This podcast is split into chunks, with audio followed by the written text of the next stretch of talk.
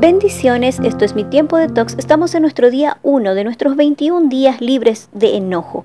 Y la palabra de Dios en el Salmos 37.8 nos dice, deja el enojo, aparta la ira, no envidies a otros, con ello solo te perjudicas. Hablemos del enojo.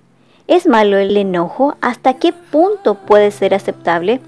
Para poder lidiar con el enojo, antes que nada hay que conocerlo, conocernos y conocer qué nos habla Dios a través de la Biblia sobre el enojo. El enojo es una emoción básica, es decir, todos nos enojamos alguna vez.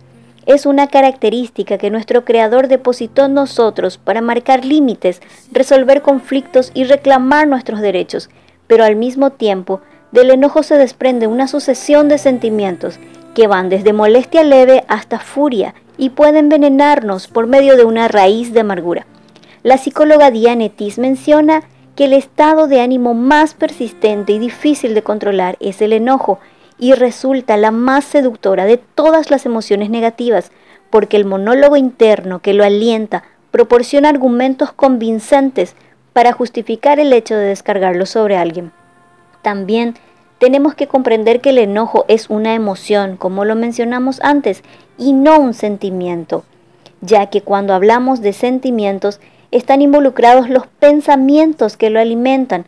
Por ejemplo, sucede algo que me enoja y a esa emoción le añado pensamientos, recuerdos, suposiciones, entonces dispara un sentimiento de odio, envidia, deseo de venganza, etc.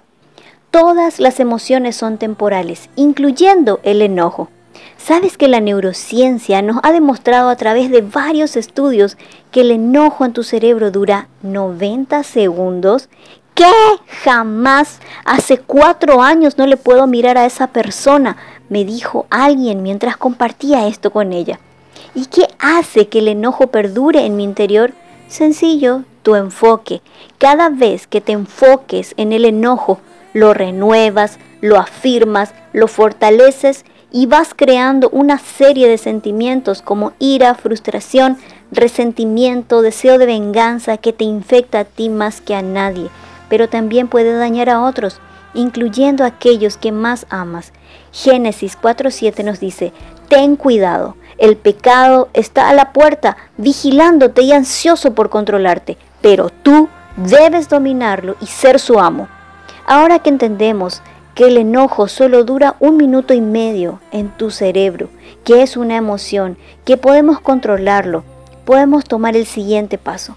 Decide perdonar. ¿Hace cuánto tiempo estás cargando con ese enojo?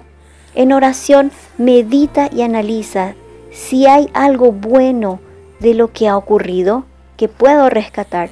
Pida al Espíritu Santo que te lleve a toda verdad Llora, expresa todo lo que tengas dentro en la presencia de tu Padre Celestial y piensa si lo que pasó aportó algo de bueno. Céntrate en ello.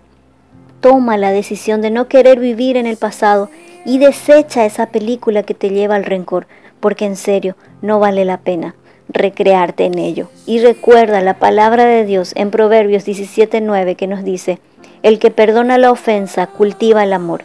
El que insiste en la ofensa divide a los amigos.